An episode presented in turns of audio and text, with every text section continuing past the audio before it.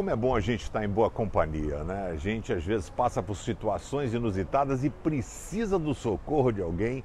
E quando esse alguém chega e chega chegando, fazendo toda a diferença, cara, é sensacional. Me lembro uma vez um pastor aqui da igreja estava passando por uma situação sui generis, né? Porque estava fazendo, uma pessoa veio fazer uma detetização, né? Passar o fumacê na igreja e de alguma forma distratou a esposa do pastor. E eu, com essa gentileza em pessoa, cheguei, né? Quando ele falou assim, Pedrão, olha só, a pessoa está faltando respeito com a minha, minha, minha esposa. Eu cheguei e falei assim, cá, meu irmão, o que que tá pegando, rapaz? Ele falou, não está pegando nada não. Eu falei, pô, você está distratando a senhora, rapaz? Vai embora e tal. Deu uma bronca feia, né, pastor, né?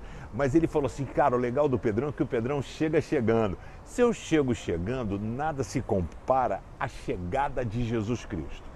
Quando a gente passa por lutas e tribulações, é muito normal que a gente tente resolver, dar o nosso jeito. Mas que tal você deixar Jesus dar um jeito? Ele, quando estava indo embora, já no final do Evangelho de Mateus, capítulo 28, verso 20, ele faz uma promessa aos seus discípulos. Eles estavam preocupados porque estavam perdendo o seu líder, o líder maior.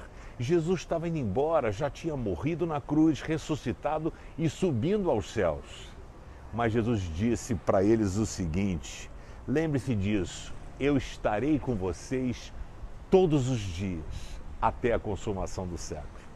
Sete dias por semana, 24 horas por dia, Jesus está com você.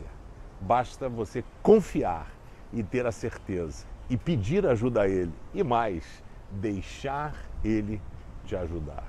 Que você tenha essa convicção da presença dele na tua vida em toda e qualquer situação. Valeu? Gente, se inscreve no canal Pense, compartilha pelo WhatsApp com seus amigos e dá um joinha.